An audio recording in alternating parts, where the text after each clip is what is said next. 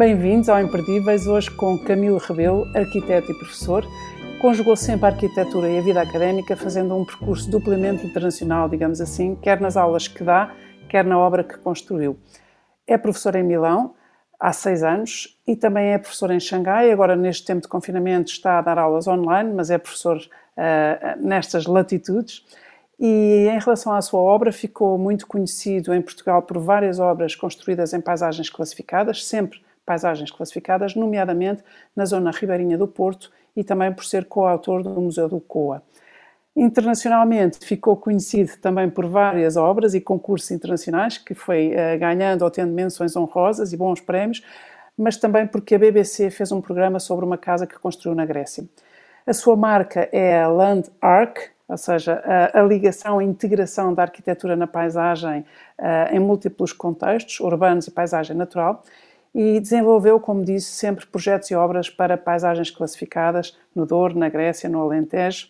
Uh, lançou agora um livro que, a que deu o nome In.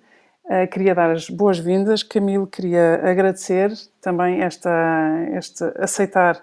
Eu já, eu já o entrevistei, até mais do que uma vez, mas em anos, já há muitos anos, e queria agradecer mais uma vez ter aceito. Obrigada. Eh, muito obrigado, Laurinda. Eu é que agradeço. Eh, é, uma, é sempre uma honra eh, poder, poder partilhar e ter a oportunidade para partilhar consigo estas, estas ideias e estes avanços da minha prática profissional e pessoal. Obrigada, Camilo. Se calhar começava aqui com. Eu começava, se calhar, pela parte. Não ia já para a arquitetura. Gostava de começar pelas aulas. Como é que se dá aulas de arquitetura?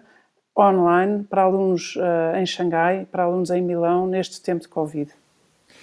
Uh, isso é uma pergunta interessante e, e, muito. Esse é o desafio, verdadeiramente, que é, é, são, é um duplo desafio com, comunicacional, não é? é? Porque temos a condição de estarmos online, com todas as dificuldades eh, que daí advêm, e desde dificuldades de, de, de Wi-Fi, de rede, etc. E no caso de Xangai em particular, a dificuldade dos alunos falarem maioritariamente mandarim, eh, com alguma formação em inglês, nem todos falam bem inglês, e portanto o desafio ainda se torna muito maior. Eh, e eu acho que é um tema muito interessante porque, porque nós, nós estamos com, com, a, com esta realidade em que estamos, com, com, a realidade dos confinamentos e da falta de mobilidade física, nós estamos a desenvolver claramente eh, modos de comunicar e modos de, de interagir, porque a arquitetura ensina-se com interação, não é só uma questão de comunicação. E, portanto, este, esse desafio da interação, eh, de que tipo de, de, de, de material, que tipo de projeto é que vamos solicitar, é que, é que nos abre uh, novas possibilidades, porque, por exemplo, as maquetes uh, não existem, ou melhor, existem, mas são sempre na natureza virtual. E, e, a, e a arquitetura precisa das maquetas, porque a arquitetura é uma, tem a componente física. E, portanto, essa, essa dimensão, esse, todos estes desafios, de, desde o tema que estamos a explorar até uh, ao modo como comunicamos, são desafios novos e, e muito, é extraordinário. E muito, e é extraordinário, mas Oh, oh, Camilo, eu vou fazendo, eu vou dando aqui uns saltos temporais, mas eu gostava de, de ir agora, de aterrar na Grécia, porque a Casa da Grécia é, deu origem a um, um, um, episódio extraordinário da BBC sobre as, as, casas mais extraordinárias, passa a redundância, construídas no mundo.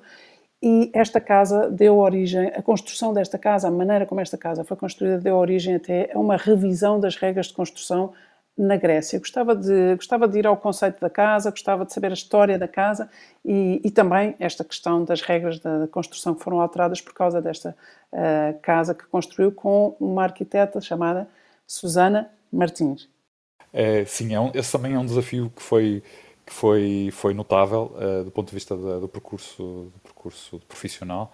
Uh, por várias razões. A primeira razão é porque é um, uma, uma, uma casa feita numa ilha e uma ilha eh, tem recursos, eh, recursos eh, de construção e recursos de vária ordem, sempre barcos, ou seja, não é fácil encontrar tudo numa ilha, tudo chega de barco, não é?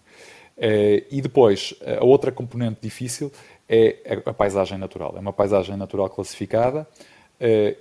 A própria lei grega tem muitas restrições, por exemplo, os volumes não podem ser mais, mais de, não podem ter mais de 10 metros de comprido e, e, portanto, também torna esse desafio um desafio uh, grande, não é? no sentido de como é que vamos construir e como é que vamos inovar.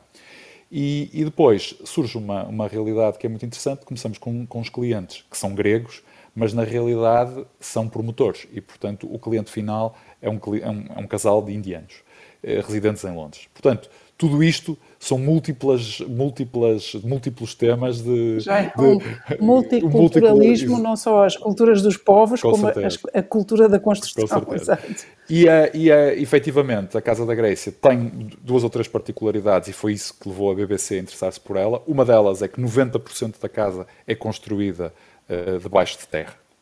A outra é que a casa tem uma capacidade de reinventar a regra grega, no sentido que, se nos dizem que os volumes não podem ter mais que 10 metros, ninguém nos diz que não pode ser uma linha reta, quebrada em segmentos. E, e, portanto, se nós esticássemos a, a, casa da Grécia, ela teria 200 metros de comprido. Na realidade, ela é uma casa que parece muito mais pequena porque é uma linha quebrada de cada 10, a cada 10 metros. Fundo, parece uma estrela, fundo, não é? Exatamente, parece, uma linha que. Exatamente. Camilo, eu conheço, conheço o projeto, vi o, vi o episódio da BBC e a casa é cheia de luz, toda ela é luz.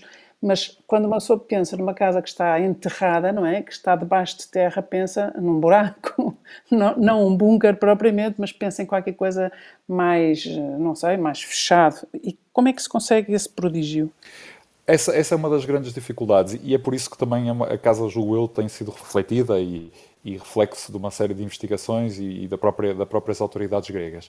Porque, basicamente, nós fizemos uma coisa que, que hoje as pessoas esquecem, que é utilizamos o vento uh, para controlar uh, as qualidades térmicas da casa. Ou seja, temos um vento dominante e, portanto, as grandes aberturas, essa, essa grande abertura de luz, é feita virada ao mar e virada ao, ao vento dominante de verão. O vento dominante de verão só funciona como um refrescador da casa, portanto, é uma espécie de uma corrente de ar voluntária, se tiver pátios da parte de trás. Portanto, o vento entra pela frente da casa e sai, é sugado através dos pátios de trás. E o que nós fizemos de diferente foi que quisemos dar aos pátios de trás uma identidade própria. Ou seja, há um pátio que é um chuveiro, há um pátio que é uh, um, um, escritório de trabalho do, do, do, dono da casa, há outro pátio que é o recanto junto à lareira. E, portanto, no fundo, esses pátios dão luz e ventilam e arejam a casa.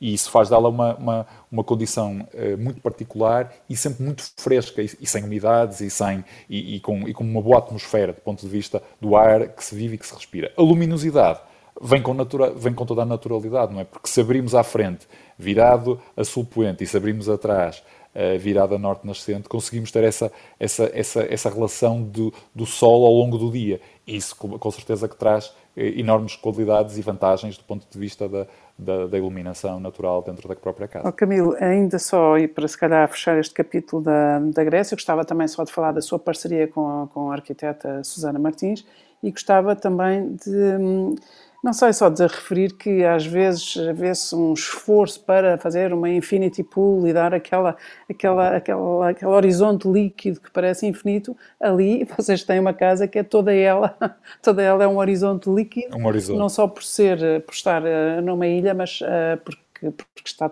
implantada de uma forma extraordinária. Como é que, como é que foi essa, como é que surgiu a parceria com a Susana?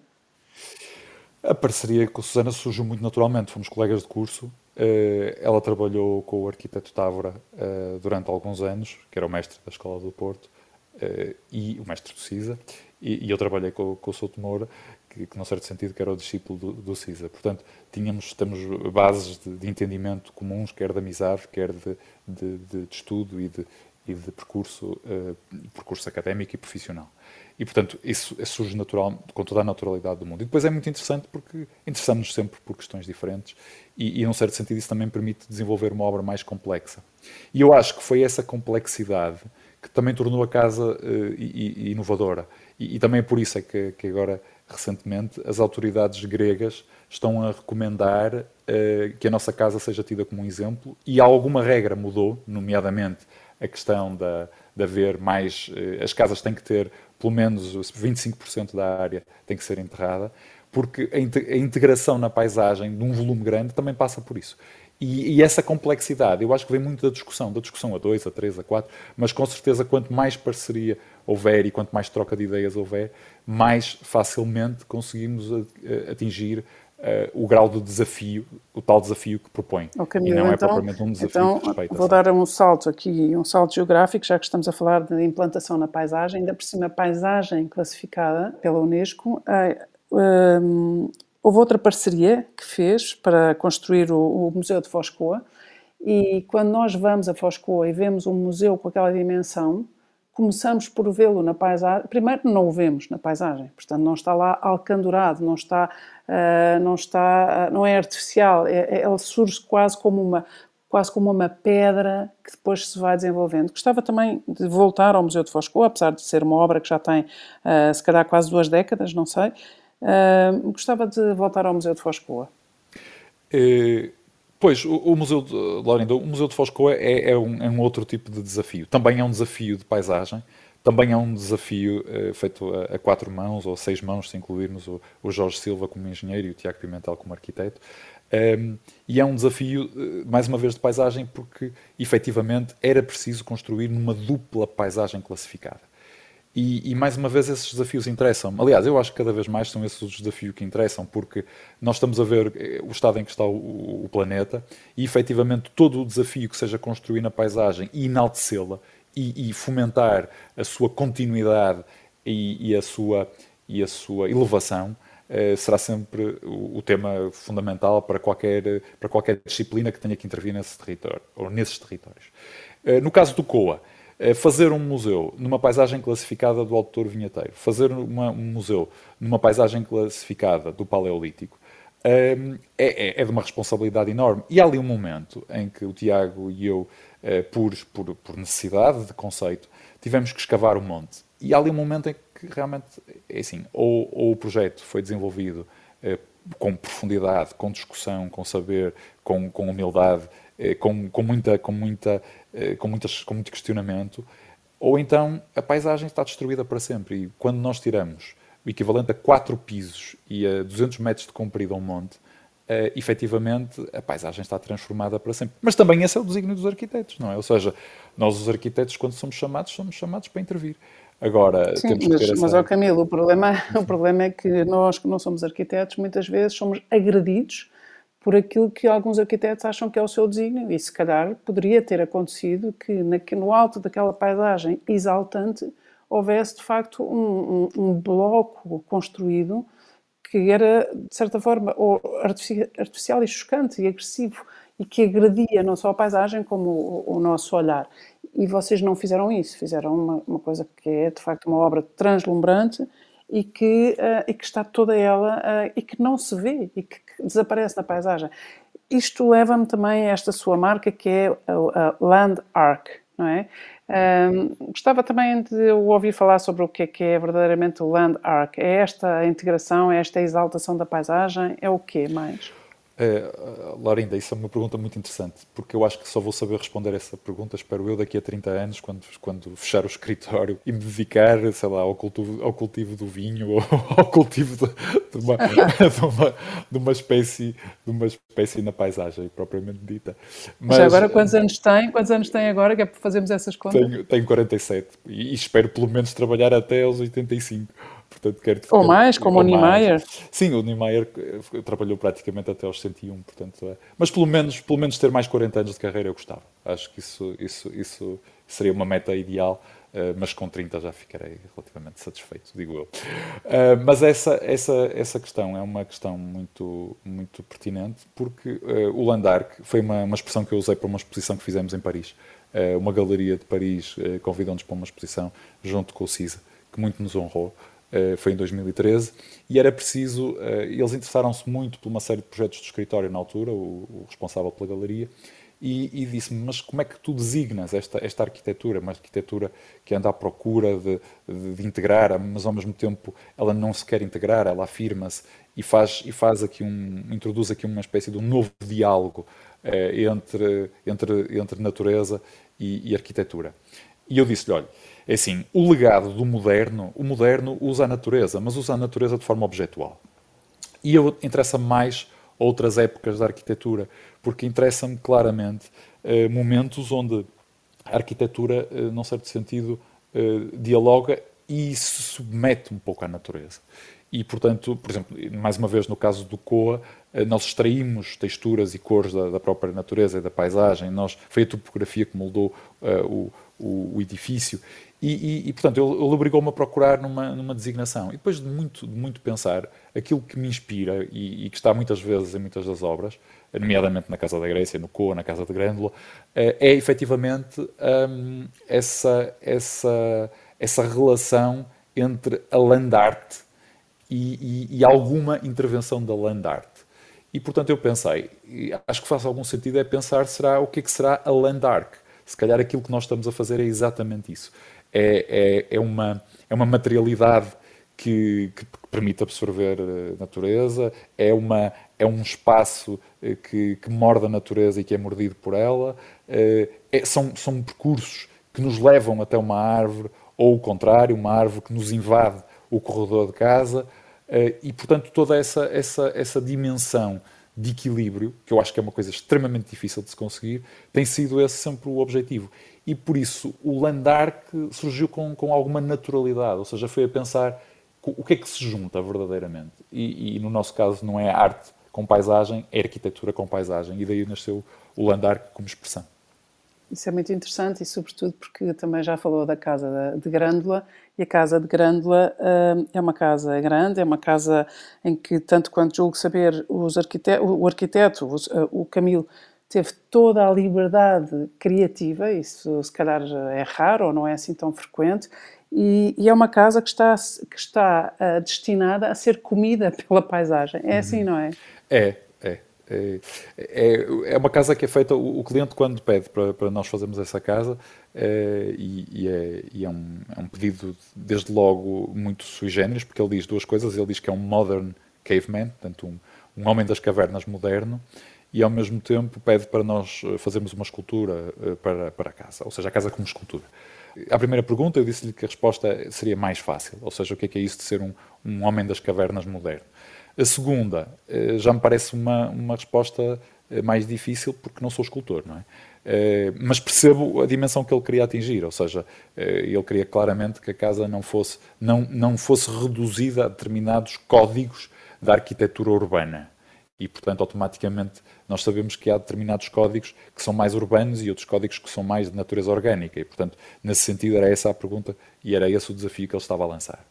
E realmente a Casa de Grândola tem muitas, muitas qualidades. A primeira, por exemplo, que eu acho que é, que é, é mais notável, é que o, botão tem dois tipos de botão e um dos botões é, é, o botão exterior, é um botão que se desagrega com o tempo. Ou seja, as plantas vão poder eh, comer uh, os ocos deixados por esse botão e vão tomar conta da casa. Aliás, já há uma parte da casa, a fachada norte, que já está a ficar toda cheia de, de fungos e de líquenes e, e acho que isso é, uma, é um tema que, que me interessa bastante. Já vinha do COA, mas efetivamente no COA nós não conseguimos, eh, porque o cliente era o Estado português e há outras regras de, de, de, de construção. construção. Portanto, é, o cliente. Oh, Camilo, temos aqui um, minuto e meio Muito antes bem. temos que fazer uma pausa. Claro. Queria só dizer uma coisa: é esta casa de Grândola, o betão é rosado e já está todo ele cheio desses líquenes e dessas. Uh, mas quando nós dizemos uh, a natureza vai comer a casa, não vai comer a casa, a natureza vai esconder aquilo que é, que no fundo,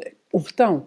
Mas a casa está sólida e nunca, nunca essa umidade e essa, essas entranhas da terra não vão chegar às entranhas da casa, ou, ou, ou é suposto? Não, não, não, chegam, porque depois aí entra, entram as engenharias pesadas e, e, é, e o trabalho notável que os engenheiros fizeram, porque basicamente existem duas casas, quem vê de fora não sabe. Aliás, porque ela é toda muito uh, una.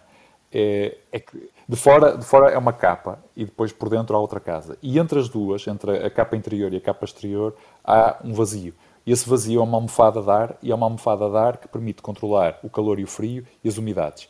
E, portanto, qualquer, qualquer ato natural que aconteça na parede exterior nunca na vida vai interferir no, no, na, na, parede interior e na casca interior. Portanto, isto é um desafio de, de, de clima, de, de, construção, é um desafio de matéria. É, é um, desafio, é um, um desafio colossal, colossal. É? E um desafio, um, um desafio invulgar e que, no fundo, também vem reforçar esta, esta sua marca da Land Arc, ou seja, como, como trabalhar, como integrar a paisagem, a arte e a arquitetura. Fazemos uma pausa, Camilo, voltamos já a seguir. Até já. Estamos à conversa com o Camilo Rabelo, arquiteto, professor.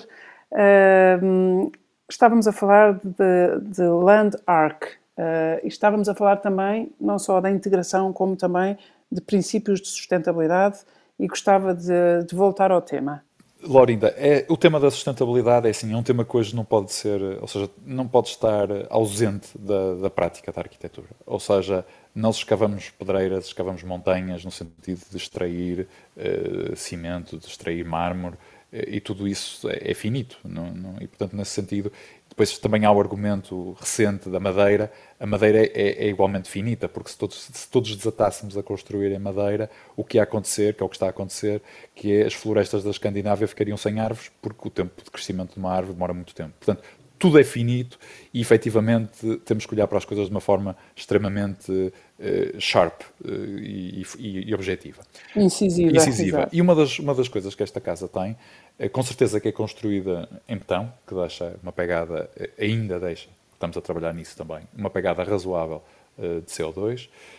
mas também, por outro lado, sabemos que estamos a trabalhar com a Cécil, e estamos a Cécil é 30 km, e sabemos que uma das coisas que é mais sustentável é trabalhar com as indústrias o mais perto possível do local da obra. Portanto, isso começa a ser logo um fator importantíssimo, que é quanto mais perto estivermos a indústria eh, de, de, do, local, do lugar de, construção, mais eficaz se torna, porque não há nem aviões a transportar materiais, nem barcos a transportar materiais, nem, nem, nem distâncias de, de, todo, de todo tipo, quer de extração, quer, de, quer de, de, manutenção do produto enquanto se desloca ou se é, ou se é movido. E, portanto, neste caso, é altamente eficaz. Mas a, a, no caso da, da, Casa de Grândola, há uma eficácia que me interessa ainda mais do que esta, da, da procura da matéria, que é a eficácia do aquecimento e do arrefecimento o planeta está a aquecer. E também é essa a razão pela qual nós construímos enterrar e estamos à procura, porque custa muito mais arrefecer do que aquecer um espaço. E efetivamente, esta casa, com este duplo, com esta, com esta dupla parede e com uma caixa esta de ar. Dupla casca, com é? esta dupla casca, tem uma caixa de ar e o ar é milagroso, porque eu, eu, eu posso dar-lhe um exemplo. Esta casa no verão, com 40 graus no exterior, no interior estão 22 sem qualquer tipo de arrefecimento. E de janelas abertas. Ou seja, só estamos a falar de, de, massa, de massa térmica, e só estamos a falar desta, desta técnica de construção. No inverno, é o contrário. Agora em janeiro estivemos com o cliente na casa, estavam cerca de 6, 7 graus no exterior, e no interior, sem aquecimento, estamos a falar de cerca de 17, 18. E, portanto, esta, esta, isto é uma mais-valia. É? Nós sabermos que estamos, estamos a construir algo que não vai nem consumir diesel se as, se as, indústrias do diesel estiverem a produzir energia, uh, nem vai obrigar uh, a usar eólicas, porque nós sabemos que as eólicas uh, são uma energia limpa, mas depois as carcaças das eólicas ninguém sabe o que é que há de fazer com elas, quando elas perdem o seu tempo de vida. Ou seja, estamos no fundo a usar aquilo que, que o clima nos dá e estamos a trabalhar com o próprio clima, ou seja, estamos a trabalhar com as temperaturas altas ou baixas e estamos a processá-las de forma natural dentro da própria construção e da estratégia de construção. Isso é fabuloso, oh, oh, é. Camilo. E isso faz escola, não é? Ou seja, eu também gostava de lhe perguntar eh, como é que se aprende isto, quem é que está a ensinar isto, como é que se chega aqui. Eh, eh, é uma, é uma construção inaugural. Ela, ela, vai buscar, ela vai buscar a história, mas também vai buscar, vai buscar a experiência e a, e a, e a ciência atual. Ou seja, nós, nós o, o, o grupo de engenharia com que eu trabalho, que é o golpe. Uh, e, e, depois tem vários engenheiros, o Alexandre Martins, o, João Souza, o Jorge Silva. Nós reunimos e trocamos ideias sobre o que é que é o problema atual uh, da, do, do, da, eficácia energética, uh, da, da, sustentabilidade, da economia de meios. Portanto, são, são, discussões que nós temos dedicadas mesmo a este tema para perceber como é que podemos fazer melhor arquitetura. E melhor, e melhor engenharia e melhor arquitetura. Portanto, o todo. Quando eu digo melhor arquitetura, é o todo. Mas também, a verdade é que, por exemplo, se formos visitar as, as casas da Pérsia Antiga, eh, que eu tive a oportunidade de visitar há dois anos, as casas da Pérsia Antiga têm a ala norte para se viver durante o inverno, têm a ala sul para se viver durante o verão, ou melhor, ao contrário, portanto, tem a ala sul para se viver durante o inverno, tem a ala norte para se viver uh, durante, uh, durante o, o, verão, que é mais quente. As casas, as casas persas, por exemplo, têm, são todas levantadas do chão e todas arejadas por baixo. Porquê? Porque permite a entrada de ar, como na casa da Grécia, permite que o ar desça pelas chaminés, vá arrefecer o, o subsolo e, portanto, todas as casas ficam ventiladas. e, e ainda tem outra componente que é vão buscar a água do subsolo, porque estamos a falar de regiões desérticas, para ajudar a refrescar a própria arquitetura. Portanto, muitas das arquiteturas ancestrais já tinham, já tinham estas, estas, estas, alguns destes saberes. No fundo, é, é, uma, é, uma, é saber integrar e, e, e, a recriar a partir daí, não é? Com certeza. O Camilo, eu não resisto a este salto do Porto para a Pérsia, porque o Camilo é um arquiteto nascido e criado no Porto, embora tenha estudado na escola alemã e a sua, a sua vida é uma vida, de facto, é um percurso muito internacional, mas a sua raiz está no Porto e casou com uma persa, uma arquiteta persa. Como é que se apaixonaram? Pois, isso é, é, é, como, como, como, como tudo, na, acho que na minha vida, mais ou menos uh, profissional e pessoal, uh, uh, o encontro acontece a, a, meio do caminho, não é? Ou seja, foi, foi em, em Milão e, e, na circunstância de que a mina era professora em Milão, eu também era professor em Milão. E, e, por incrível que pareça, demos aulas três anos juntos, lado a lado, e nunca nos cruzamos até o dia em que acabamos por nos cruzar. Mas foi curioso termos dado aulas exatamente no mesmo edifício, no mesmo pavilhão durante três anos e só ao fim de três anos é que nos tínhamos conhecido de uma forma absolutamente casual num almoço de professores. É muito, é muito romântico também, muito é, cinematográfico. Também, também. Daria um bom filme. Ainda por cima, o Camilo, há quem diga que o Camilo parece a personificação do Corto Maltese e isso é engraçado. E a, e a, Mina é uma persa maravilhosa, linda, mais bonita do que a Mal Clooney também. Uh, é, o que, é o que se diz sobre a sua, a sua mulher. Mas, uh, e pronto, agora dei aqui este salto, mas volto, voltamos, à, voltamos à arquitetura. Isto porquê? Porque o Camilo sempre se interessou também muito pela escala humana, pelo olhar humano, pela, pela necessidade de, de, providenciar às necessidades humanas básicas, digamos assim. Há aqui uma redundância, mas é propositada. E isto porquê? Porque quando ainda era muito jovem e era, uh, estava a fazer estágio uh, com, com, o Herzog e de Morron, estando eles a, a construir a, a Tate, uh, o Camilo trabalhou, no, no trabalhou com estes dois arquitetos, que são duas lendas vivas, e, um, e o que fez foi um hospital uh, desenhou um hospital para pessoas que estavam ou paraplégicas ou tetraplégicas ou acamadas e esse hospital tem uma marca incrível, além de ser extraordinário, uh, tem uh, um olho que reproduz um olho humano, portanto uma grande claraboia em que as pessoas podem ver os, os, os, aviões a passar, nas alturas em que eles passam mais, não é agora, mas e as árvores e o vento a passar nas árvores, Uh, gostava ainda que me falasse, eu sei que é, é um dos seus primeiros projetos, uh, já bastante remoto, mas gostava de voltar a ele, porque de facto é um olhar de uma sensibilidade incrível, que é, é, é como ir filmar crianças de joelhos, não é? Ir ao mundo delas. Aqui é deitar-se e, e, ver o que é que estas pessoas precisam, o que é que precisam de ver quando não podem ver nada a não ser o teto do seu, do seu quarto. Uhum. O Lórida sabe, é, é, uma, é uma experiência que eu, que eu recorrentemente vou visitar. Eu faço revisitações a esse, a esse tempo, igualmente ao tempo em que estive com o Souto Moura, com outro tipo de aprendizagens.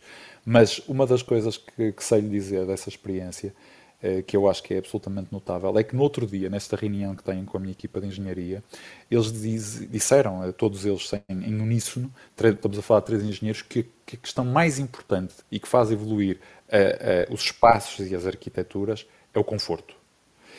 E é muito curioso, porque quando estamos a trabalhar num hospital, raramente nos preocupamos com o conforto. Ou seja, nós preocupamos com o conforto clínico, no sentido da pessoa se tem uma boa cama, uma cama articulada, uh, se, pode ser limpa, lavada, que tipo de... Mas não nos preocupamos com aquele conforto que pode transportar a pessoa para uma dimensão, para uma dimensão de infância eh, pode transportar a pessoa para uma dimensão de, de, de sentir de volta ao mundo, porque e no caso daquele hospital que foi feito com, com o Herzog de Morron, uh, em que eu fui o arquiteto, era o arquiteto responsável da equipa, aconteceu realmente tudo isso. Ou seja, aconteceu que a grande preocupação, em primeiro lugar, era que os quartos trouxessem a memória das casas. E por isso é que os quartos tinham os telhados inclinados, como se fosse uma, uma, uma cabana suíça.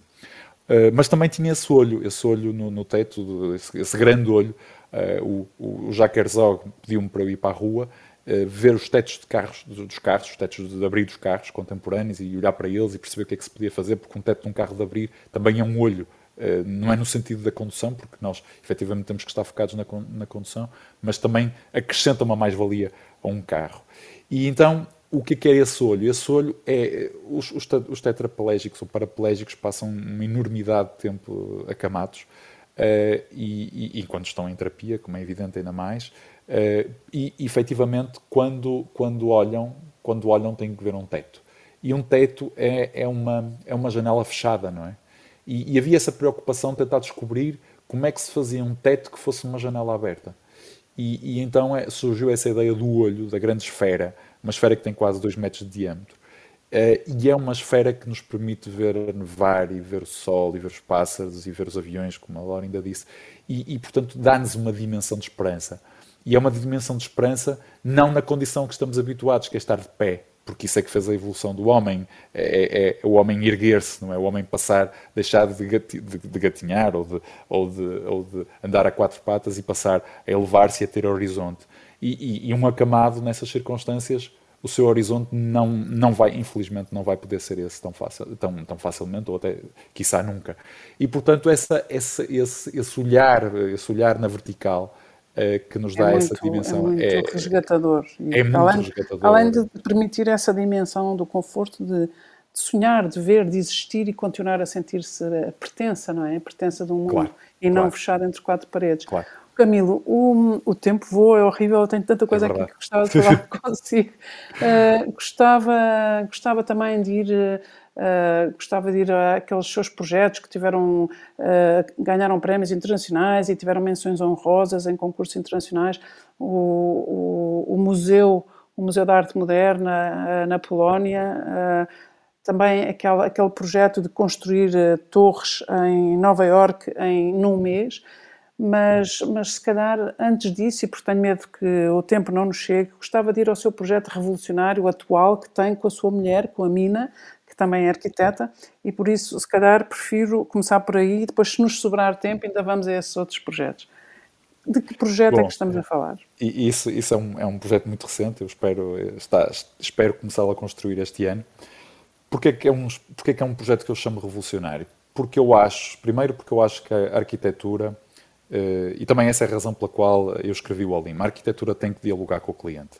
Uh, e, e, normalmente a arquitetura dialoga com o cliente da pior forma possível, é dialoga com imagens. Ou seja, os arquitetos são vendedores de imagens e não propriamente construtores de espaço, de atmosfera, de, de, de modo de vida, de modo de estar, de modo de ocupar. E, e, no caso daquela casa, é um projeto antigo, é um projeto que já vem desde 2013, que seria a minha casa, em que eu sempre tentei desenvolver o projeto a, a pensar eh, como é que seria uma casa para mim e uma casa para uma mulher que seria a minha mulher um dia que eu a conhecesse. Isso não é possível, porque não é possível nós, nós por muito que se construa o lado, o lado, o lado complementar que gostaríamos de ver, nós não conseguimos adivinhar quem é essa pessoa. E, portanto, quando essa pessoa surge nas nossas vidas é quando efetivamente surge o momento em que se pode fazer uma revolução no projeto. O que acontece e que aconteceu neste projeto, e por isso é que eu também considero revolucionário, é que, entretanto, coisas mais práticas e do mundo, do, mundo da, do mercado, a construção, a, o custo da construção civil duplicou nos últimos cinco anos. Ou seja, de repente uma casa custava 250 mil euros passou a custar meio milhão de euros. A somar a isto, entramos numa época de confinamento. E, e, e, chegamos a uma época de confinamento em que fomos obrigados pela primeira vez nas nossas vidas a estar fechados em casa. Uh, e, portanto, sem a liberdade eh, eh, democrática com que fomos criados, educados, etc.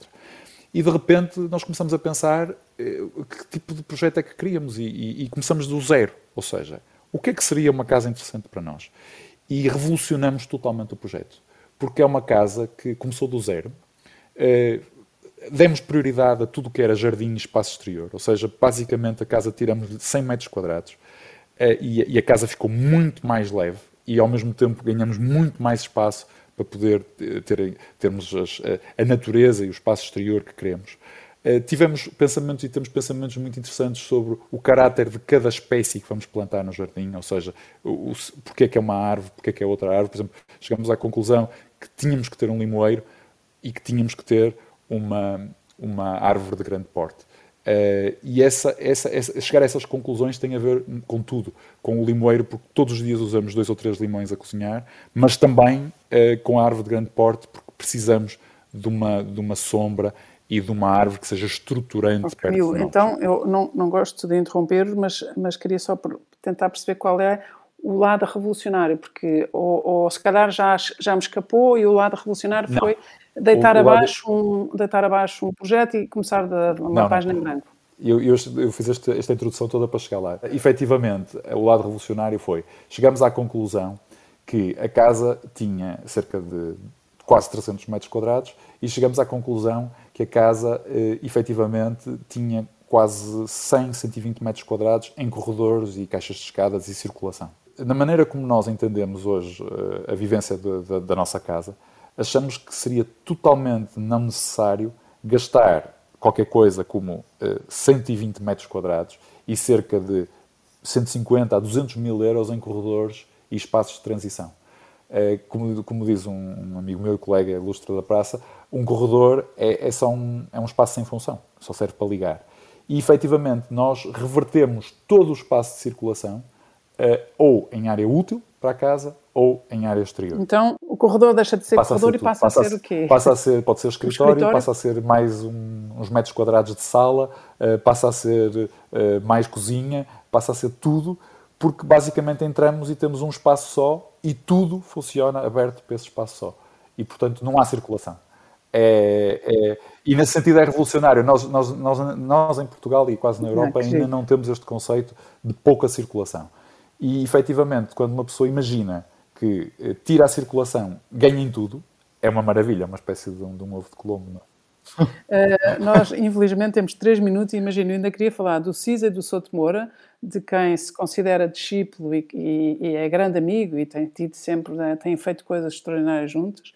Ainda gostava de ir a um museu de peça única que construiu na, na Suíça e, uh, e, gostava também de, de, ouvir falar ainda mais um bocadinho sobre o amor. Portanto, não sei o que é que eu vou escolher aqui. Se calhar aqui uma coisa rapidamente, a sua relação com, com o Cisa Vieira e com o Souto dois arquitetos, duas lendas vivas, uh, Pritzkers, uh, pessoas que são de facto extraordinárias. Esta vossa relação, que é de uma amizade, de uma autenticidade enorme, alguma vez sentiu Uh, uma vez se sentiu, uh, não sei, intimidado, ameaçado, afetado por estar tão próximo deles na amizade e na, e, e na relação que têm profissional? Não, eu, eu, eu é assim, eu, eles são para mim uma enorme referência e, e, como arquitetos, mas também como pessoas.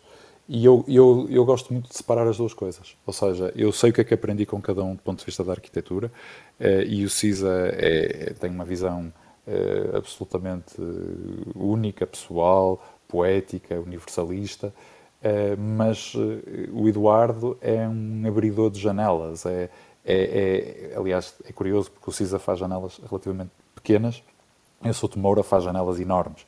E, portanto, o Souto Moura profissionalmente teve sempre essa capacidade desse olhar largo, abrangente, onde há sempre espaço para para caber algo mais uh, dentro das nossas, das, nossas, uh, das nossas mentes, das nossas arquiteturas, das nossas descobertas. E, portanto, a aprendizagem com um e com o outro foi sempre uh, muito, muito, muito intensa e muito boa. Do ponto de vista pessoal, conheço o CISA desde os meus 16 anos e conheço o Souto Moura desde os meus 19, 20 e efetivamente já lá vão muitos anos e, e mantemos sempre uma, uma amizade enorme com muita partilha, partilha que, fica dentro da, sala, ou seja, eh, onde nos encontramos a conviver, a almoçar ou a jantar, e que fica sempre aí porque eu acho que é aí que tem que ficar. E, e, e portanto, essa partilha também me dá uma grande experiência da vida, de passar dificuldades, de passar, por exemplo, já discutimos estas dificuldades de, de, de haver pouco trabalho e, e, eles partilham de forma muito natural, uh, nomeadamente o CISA, por exemplo, quando tinha cerca de 50 anos, eh, não tinha trabalho e foi viver para a Suíça para dar aulas na Suíça porque não tinha, não tinha maneira de, de, de não tinha encomenda no escritório. Uhum. Eh, e, portanto, essa, essa, partilha estamos... é uma partilha de amizade, mas fica dentro das quatro paredes. Olha, estamos em cima do fim sim, da conversa. Sim. Ficou de fora falar do seu livro, que é uma, uma falha imperdoável do meu lado. Uhum. Quero perguntar-lhe alguma coisa sobre este livro, o Olim. O Olim é, o Olim é, uma, é um sonho sonhei com, com, com, com, o nome e depois eh, percebi que eu tinha que escrever rapidamente, porque eh, não é escrito para arquitetos, é escrito para os outros. Com certeza que os arquitetos, se quiserem lê-lo como colegas e como amigos, eh, serão muito bem-vindos e, e, e, iniciaremos ótimas conversas. Mas foi feito exatamente a pensar em todos os outros. porque é importante os arquitetos comunicarem eh, com todas as, as, classes e com todas as, as, naturezas, e é importante que os arquitetos digam como é que as vivem, como é que as veem. E, e, e nós somos parte do mundo, somos seres vivos e interativos. E, e, acho que se queremos ser mais universais, temos que conseguir conversar com Tem os outros. Tem que dar a conhecer. E Camilo, assim, só três palavras, o que, é que, o que é que aprende com a sua mulher, arquiteta persa? Bom, isso é muito difícil de... Confessável, confessável e em termos de arquitetura? É... Muito rápido, estamos mesmo, mesmo, Em, em termos de arquitetura, é, são viagens no tempo, são viagens maravilhosas, e quando digo que são viagens no tempo, são viagens que, com certeza eh, vão à Pérsia Antiga e, e à dimensão de, de Persépolis, à grande praça de, de Isfahan, mas também vão à, à, própria, casa, à própria casa persa, que é, que é, mágica, aos jardins persas, que se chamam paraíso. E quando uma pessoa pensa no futuro, pensa que tudo isso faz sentido e, portanto, eh, gostava que, que os jardins das nossas futuras casas fossem paraísos e, e, gostava muito que estivessem carregados de simbolismo como Persépolis. E, e, acho que as arquiteturas têm que evoluir nesse sentido. Muito bem, Camilo, muito obrigada, muitos parabéns, muitas felicidades e, muito obrigado, e até breve. Obrigada.